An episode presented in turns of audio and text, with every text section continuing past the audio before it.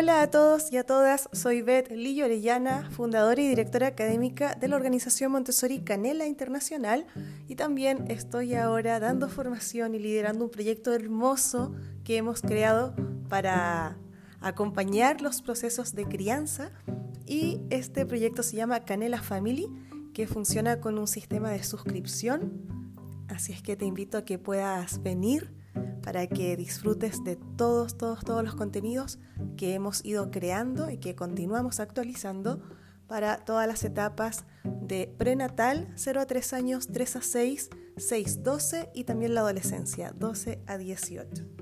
Vamos a compartir hoy día en este desarrollo, ¿verdad? En este despliegue de las áreas curriculares Montessori para taller, es decir, para la educación de los niños y las niñas de entre 6 y 12 años, vamos a compartir un área curricular muy bonita y muy extensa, tanto como lenguaje, que es eh, el área de las matemáticas.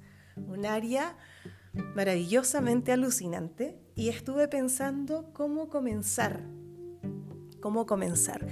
Y tengo la sensación que al igual que con lenguaje de taller voy a tener que grabar este episodio en dos partes porque es que hay cosas que siento que las tienes que saber y que no me gustaría tener que recortarlas eh, por el tiempo y esas convenciones de las que yo a veces me alejo.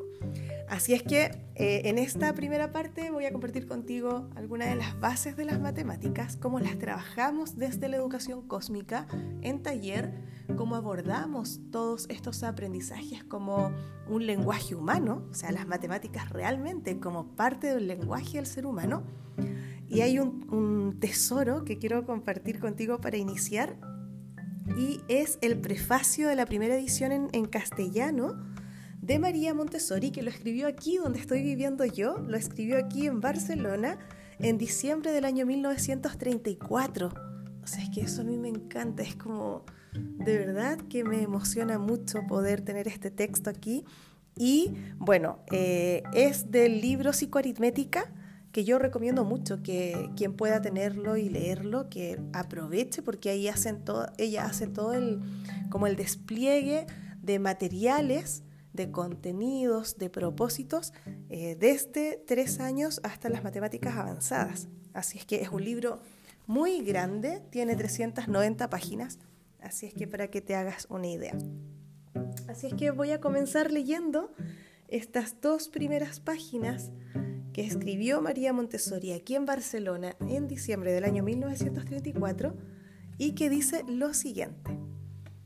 Dice María Montessori, la aritmética, según se presenta en este libro, contiene un capítulo todavía inédito de psicología infantil, puesto que es una forma de aritmética razonada e infantil en su razonamiento. Los números, con sus derivaciones, han tenido estímulos científicos que han provocado actividades psíquicas. En la educación se ha repetido siempre que la aritmética y en general las ciencias matemáticas tienen el oficio importante de ordenar la mente juvenil, preparándola con rigurosa disciplina para ascender a las alturas de la abstracción. Pero esta importancia doble, es decir, de medio de desarrollo mental, por una parte, y necesaria y elemental cultura, no se alcanzaba con eficacia en las escuelas elementales. En efecto, la aritmética se consideraba un escollo difícil de superar, una dificultad que requería un esfuerzo penoso, entre comillas, una disciplina árida. Pero presentando al niño un material científicamente determinado que le ofrece de un modo claro y evidente el fundamento sobre el cual debe levantarse la actividad razonadora, entonces se facilita no solamente el aprendizaje de la aritmética, dándole una forma elevada, sino también el desarrollo de una profundidad lógica que se hubiera creído imposible de alcanzar en los niños. Los materiales de la aritmética pueden compararse a una palestra de gimnasia mental. En el minucioso análisis realizado sobre la evidencia de las cosas y sobre el ejercicio activo, todos los detalles acompañan al desarrollo psíquico, como si la aritmética fuese el medio más práctico para un verdadero tratamiento psicológico del niño, un arsenal maravilloso de psicología experimental. Para cada individuo que se ejercita por sí solo con vivo interés, el progreso sobreviene según el dictado interior de las necesidades de desarrollo y como consecuencia de la libre selección dada la madurez propia de cada uno, se alcanza un progreso mental lógico y sistemático. En 20 años de amplia e ininterrumpida experiencia, ninguna disciplina consiguió en nuestras escuelas entusiasmar a los niños tanto como la aritmética, ni en ninguna disciplina hemos alcanzado progresos tan sorprendentes como los alcanzados en el campo de las matemáticas.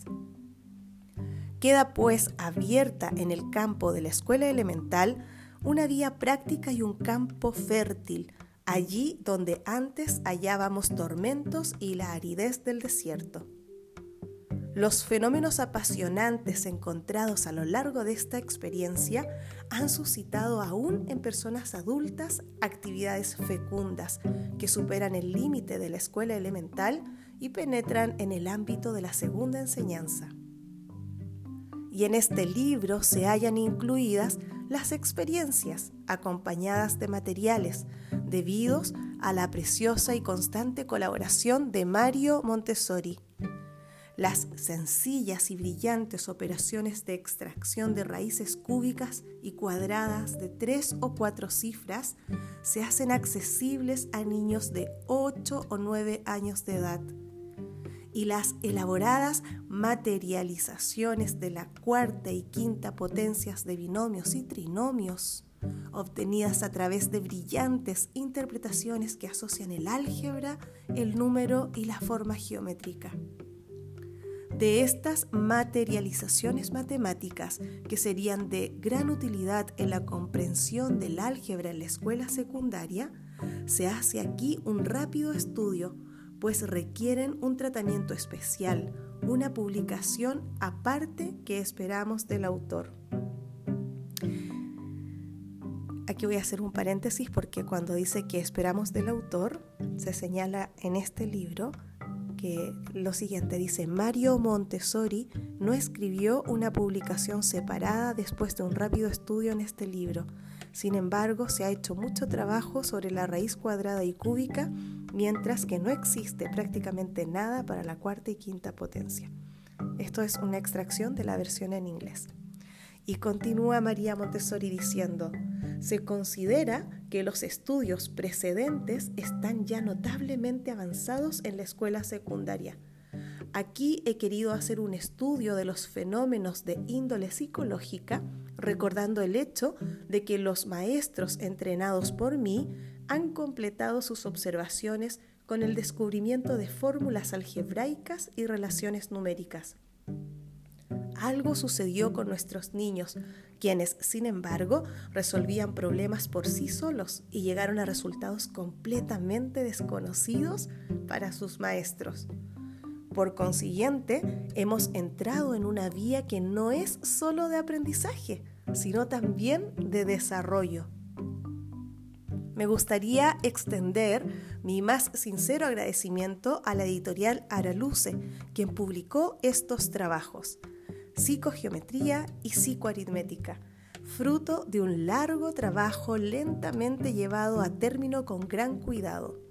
No ha sido fácil encontrar un editor lo suficientemente valiente como para lanzar libros que están fuera de las convenciones tradicionales de la enseñanza primaria, y situar el desarrollo psíquico de los niños por encima de las disciplinas académicas.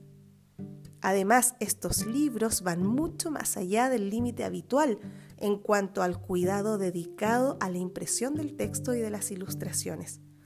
Por eso, solo una persona que tuviera convicción y fuera capaz de una gran generosidad podría haberlos publicado.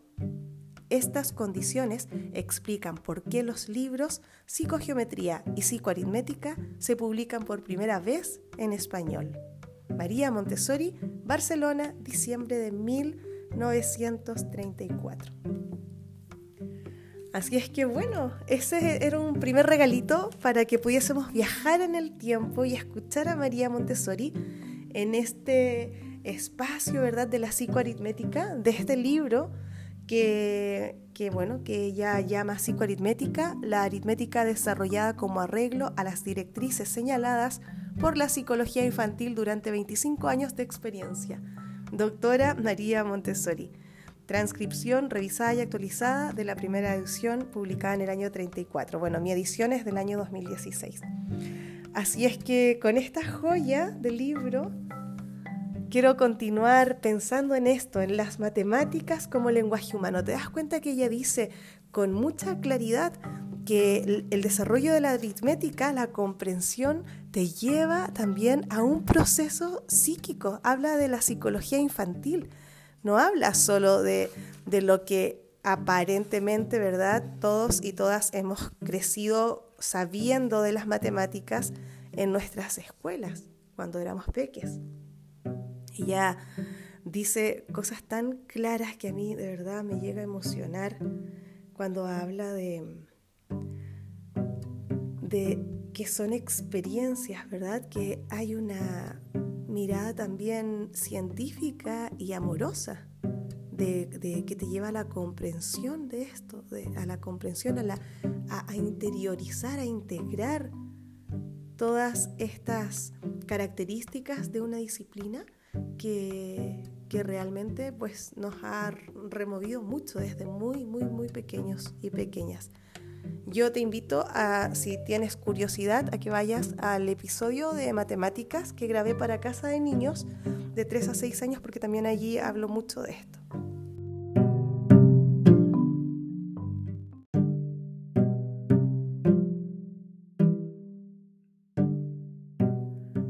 Bueno, y las matemáticas en taller, siempre acuérdate que es de la educación cósmica vamos a mirar el origen, ¿no? El por qué se ocasiona. Y es maravilloso, y para mí fue un antes y un después, comenzar a comprender que las matemáticas son parte de nuestra naturaleza humana, que son parte del lenguaje de los seres humanos, que han necesitado siempre eh, expresarse. Eh, empezar a explicar la realidad con exactitud, a partir del orden, de una precisión que nos lleva poco a poco a una fascinante, ¿verdad? Eh, actividad que tiene que ver con el razonamiento, formas diferentes de expresión y desde ese espacio claramente que, es como... Eh, de admiración absoluta, ¿no? El poder ver todas las capacidades que tenemos y todas las formas de representar el mundo, de todas las formas de explorar este mundo. Es un tipo de pensamiento muy profundo y claramente también las matemáticas fueron creciendo a lo largo de la historia de la humanidad con distintas civilizaciones porque como nos suele pasar hoy día también a nosotros y a nosotras, empiezan a haber problemas alrededor nuestro que tenemos que resolver y entonces de a poco ellos comienzan, comenzaron en esa época a generar ideas para poder eh, resolverlos efectivamente. Cuando por ejemplo estos seres humanos eran cazadores, o eran recolectores de frutas, de semillas, tuvieron que hacer algo para poder llevar un control de todas esas provisiones, para poder repartirlas con sus comunidades. Y algo tan, tan, tan sencillo, ¿verdad? Aparentemente como es el conteo, tenemos que pensar el conteo, ¿verdad? De los números, tenemos que pensar que esto tuvo que pasar por muchísimas etapas antes de alcanzar ese nivel de sistematización de, de conocimientos que es el que conocemos hoy día. Entonces a los niños y a las niñas en taller les llevamos a comprender el origen de esto. ¿sí? Eh, eh, por ejemplo, el origen del concepto de la cantidad que de a poco fue representándose a través del cuerpo de las personas en tiempos súper, súper, súper, súper lejanos. Eh, la forma que tenía el ser humano ¿verdad? de contar era utilizando sus dedos. Y durante miles de años, claro, todas las cantidades mayores de tres para muchas culturas se consideraban como un montón o una pila, ¿no? Eh, entonces eh, se empezaron a ocupar palabras porque ya no, no, no tenías posibilidad de seguir contando más. Había una época también en que no existían calendarios, no existían mapas y tuvieron que comenzar a aprender todas estas cosas de a poquitito a través de la experiencia y sobre todo, algo muy importante para tener en cuenta, a través del ensayo y el error. Acuérdate siempre de la importancia del error, el error como una fuente maravillosa de aprendizajes, como una manera que, que nos permite este llamado de atención, ¿verdad? Esta toma de contacto con la realidad para ver qué otros caminos yo podría recorrer para encontrar aquellas respuestas que necesito. En esa época solo tenían como referencia el sol, la luna y las estrellas. Con eso se guiaban.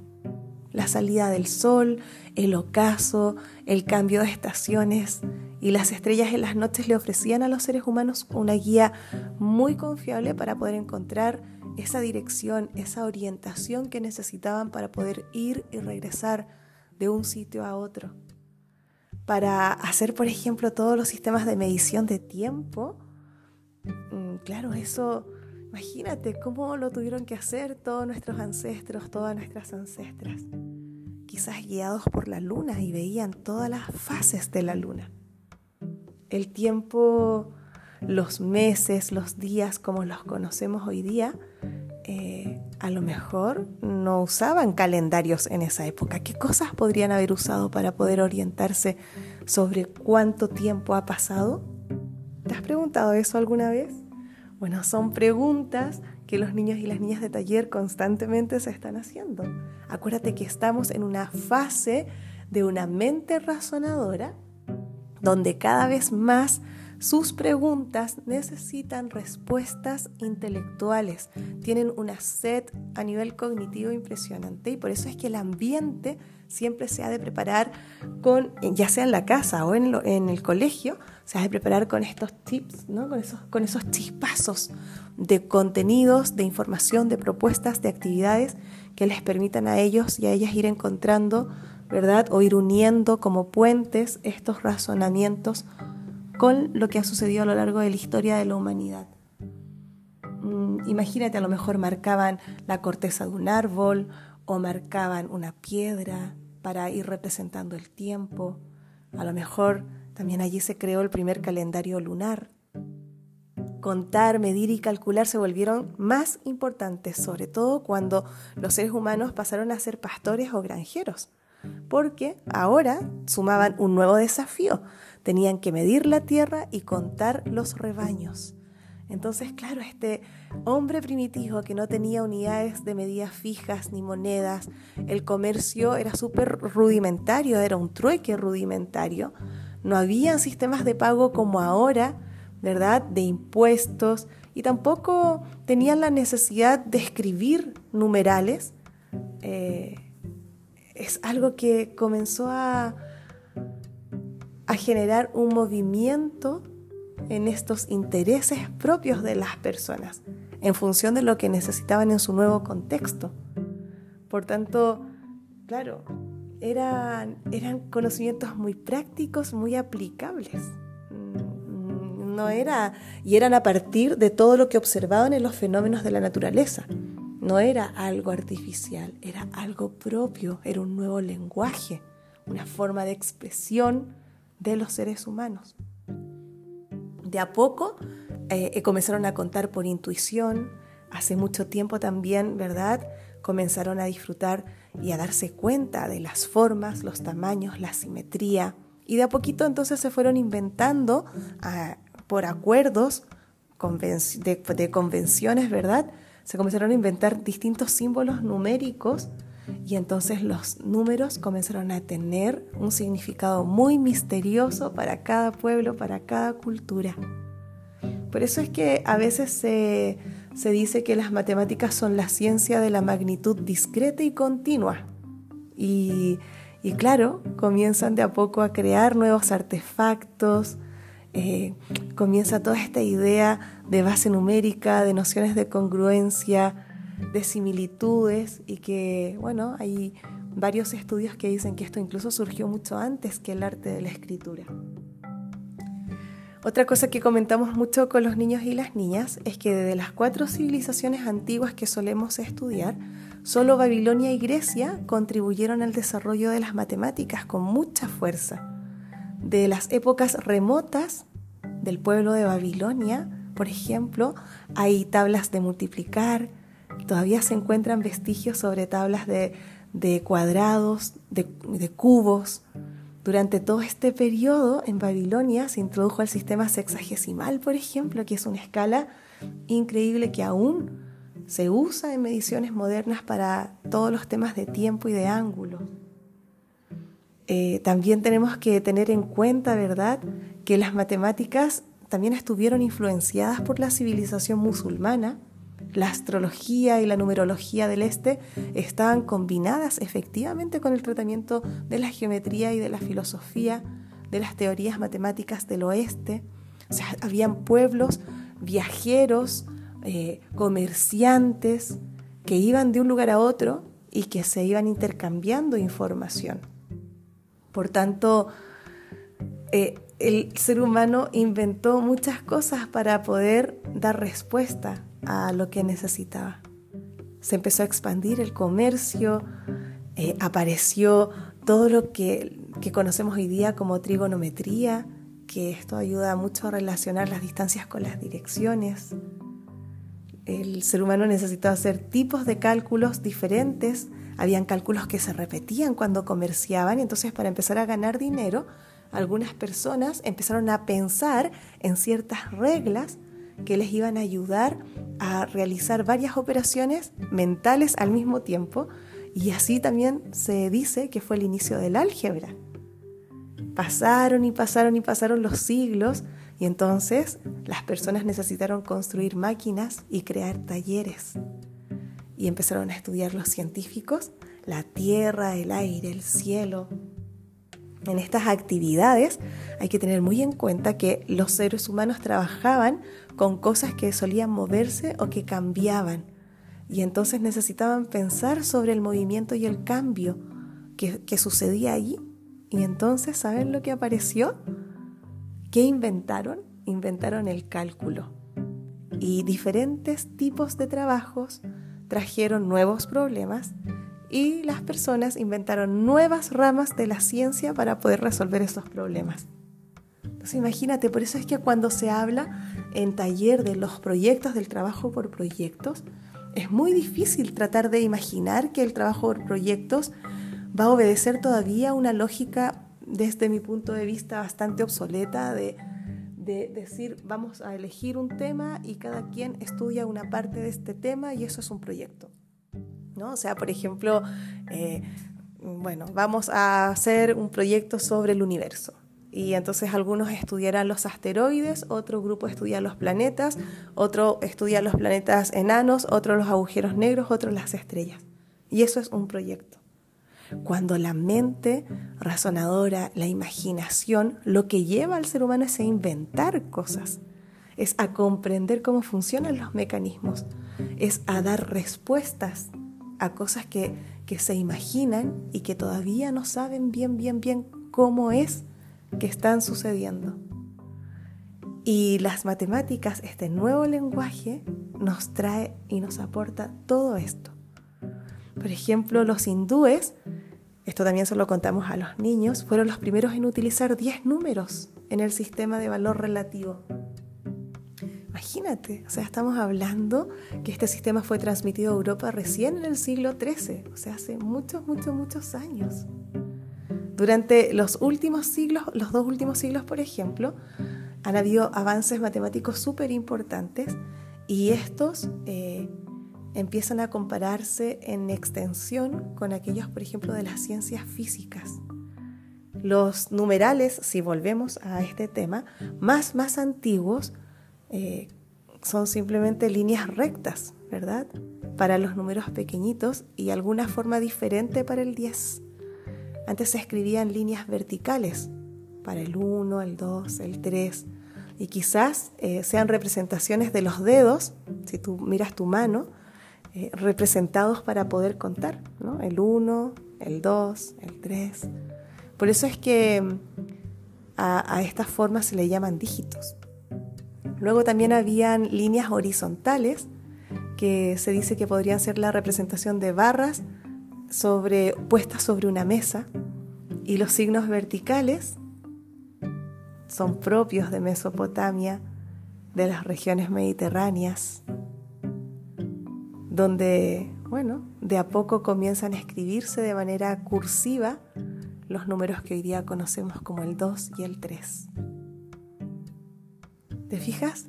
Estamos hablando de las matemáticas y estamos hablando del desarrollo de la historia de la humanidad. Estamos hablando del desarrollo de las civilizaciones, de las aportaciones de las diferentes culturas. Entonces, claramente de a poco, ¿verdad? Continuamos con este viaje con los niños y las niñas y ya vamos a entrar a hablar de Egipto, de Babilonia, vamos a entrar a hablar de los griegos, cómo fueron extendiéndose de manera natural, ¿verdad? Estas, estas simbologías especiales y cómo entonces empiezan a crear no solo los números, sino que también los alfabetos con un signo muy distintivo. Y entonces se llega a la conclusión al final, ¿verdad? Que no hay lenguaje sin términos para los numerales. Esto quiere decir que de una u otra manera eh, tendríamos que empezar a ponernos de acuerdo en nuevas claves de relación numérica. Y por eso es que se dice que el sistema decimal parece ser que se originó en ese ciclo natural de los grupos nómadas, porque al contar sus grandes rebaños de ovejas, de vacas, de camellos, de caballos, necesitaban utilizar números más grandes. Ya no servían solo sus manos. Por tanto, de este grupo de nómadas, este sistema se fue expandiendo por todas partes y ahora es algo universal, es algo que, que es propio de muchos países. Entonces la invención de la numeración y la posición de los números es es considerada como algo esencial, algo propio, ¿verdad?, de todo ese desarrollo milenario de la historia intelectual de la humanidad. Por eso es que es tan bonito nuestro sistema decimal de numeración cuya base es 10, ¿verdad?, y que es la llave para todo. Ese número, el número 10. Y bueno, y así seguimos con los niños y las niñas hablando sobre la aritmética, hablando sobre los números cardinales y ordinales, cómo podemos representar de distinta manera a través de diferentes lenguajes lo que necesitamos expresar. Porque al final las matemáticas son una ciencia basada, ¿verdad?, en cantidades pensantes. En aritmética, por ejemplo, las cantidades las expresamos con números y cada número tú sabes que puede escribirse utilizando 10 símbolos diferentes. El número también al mismo tiempo es una palabra muy amplia, ya que viene tanto de un conjunto de unidades abstractas como también del símbolo que representa. Es decir, tenemos símbolo y cantidad. Símbolo y cantidad. Nunca te olvides y acuérdate siempre que en Montessori siempre comenzamos trabajando la cantidad y luego presentamos el símbolo. Y así podríamos estar muchísimo, muchísimo más tiempo hablando sobre esta representación de las matemáticas como un lenguaje de co-creación, de expresión de la mente de los seres humanos, unos seres humanos que seguimos descubriendo y expresando algo que ya existe alrededor nuestro, en nuestro ambiente, y que nos ayuda de alguna forma a desarrollar la habilidad de abstracción. Eso es algo muy importante. La abstracción es un paso grande que, que le toma a los niños mucho tiempo, al ser humano mucho tiempo, y por eso es que hay que tener esta mirada de la repetición de las necesidades, de las tendencias humanas, ¿verdad? La repetición, no ir contra reloj en todo el aprendizaje, porque de verdad que cada niño necesita un tiempo diferente para poder integrarlo. Hay muchísimas, muchísimas eh, ideas y también prejuicios sobre cómo se tienen que enseñar los números a los niños y lo vamos a hablar luego en el siguiente episodio cuando ya hable de los materiales. Sin embargo, los niños necesitan tener preparaciones directas e indirectas para una aproximación a esta comprensión y es gradual, es de a poco y es eh, respetando una secuencia exacta. Los niños siempre van a buscar establecer relaciones exactas, no solo con la cantidad. Ellos, acuérdate, no ven las cosas fragmentadas, lo ven como una totalidad. Por eso es que también siempre va a estar presente en su forma de analizar el tamaño y la forma.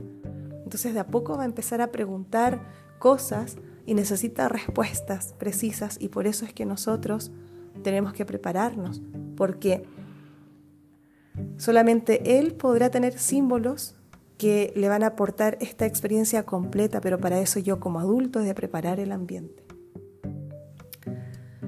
Los niños y las niñas pues comienzan a, a, darse cuenta, ¿verdad? Que cuando contamos diferentes objetos que tenemos alrededor, como conchitas, piedras, gemas, ramas, hojas, botones. A veces usamos, yo me acuerdo cuando yo era niña usamos garbanzos. Bueno, todo esto los niños se dan cuenta que esto se refiere a la cantidad. ¿Sí? A la cantidad, que es, es, es la cualidad de, ¿verdad? Mm, que se exterioriza, que puede ver directamente. Y esto, pues claro que es algo muy importante porque muchas veces se suele comenzar estudiando el símbolo y del símbolo, que sería la grafía del número, eh, se va a la cantidad. Entonces te dicen, ¿dónde hay tres pintes? ¿Dónde hay tres manzanas? Pero siguen estando en una ficha, sigue siendo abstracto. Entonces, muy importante, vamos a tener todo el material del sistema decimal, vamos a tener también... Eh, vamos como a recobrar todas las experiencias previas que han tenido en vida práctica y en sensorial. Y las matemáticas recuerda mucho, mucho, mucho que tienen algunas cualidades, como por ejemplo la exactitud, ¿sí? Necesita ser exacto, solamente por la, a través de la verificación el niño va a tener ese control de error y va a poder tener eh, un orden de su mente. La exactitud es importante, el orden y la secuencia y un procedimiento establecido para las matemáticas. La repetición le va a ayudar muchísimo para poder absorber de a poquito operaciones abstractas. A través de la práctica va a lograr esa perfección. También la exploración y la orientación son súper importantes porque esto le va a ayudar a los niños a descubrir la interrelación entre los números y las operaciones y de a poco empieza a saltar desde un espacio concreto a niveles diferentes de abstracción. Por tanto, estas abstracciones materializadas van a ayudar en ese proceso de desarrollo y de integración, es decir, van a poder los niños y las niñas luego ver, como si se pusieran otras gafas, ver desde este prisma las cosas, dar respuestas a partir de aquí. Llegan incluso del material pasan a trabajar el papel y llegan luego a hacer operaciones mentales y a tener bastante agilidad en esto. La autoperfección también es algo muy importante eh, y que tiene que ver también con el desarrollo del pensamiento lógico y que le va a permitir, a los niños luego tener otros eh, logros porque van a poder ir aplicando aquello que van aprendiendo. Así es que eso es lo que podríamos compartir rápidamente aquí porque si me meto en materiales pues ya mm, creo que sí que nos vamos a alargar mucho, mucho, mucho. Así es que yo prefiero solo dejar esbozado, ¿verdad? Cuáles serían como las grandes áreas que trabajamos en matemáticas de 6 a 12 años, que si tú te lo quieres imaginar así como si fuera un libro de texto, como yo siempre digo, sabes tú que en los libros de texto tenemos unidades para ir trabajando, unidades temáticas. Pues en Montessori serían, por ejemplo, tendríamos eh, la introducción a la psicoaritmética, tendríamos, que es un poco lo que yo ya les conté, esta interdisciplinariedad que incluye eh, la mirada desde el lenguaje, la mirada desde la historia y del desarrollo de las civilizaciones, de la humanidad, la mirada desde la geometría, la mirada desde el arte, ¿sí? desde el comercio, desde bueno, diferentes ámbitos que explican esta manera de representar el mundo. Entonces, eso sería como la introducción. Tendríamos eh, primer plano de desarrollo de las matemáticas, el segundo plano del desarrollo que ya implica el sistema decimal. Acuérdate siempre que el, en el primer eh, plano de la psicoaritmética o de las matemáticas vamos a ir trabajando eh, sobre todo cosas que tienen que ver con, por decirlo de alguna manera, con la representación, el vínculo entre símbolo, cantidad, conteo lineal. ¿sí? Bueno, pero eso ya vamos a, a, ir de a poco, vamos a pasar de a poquito ahí.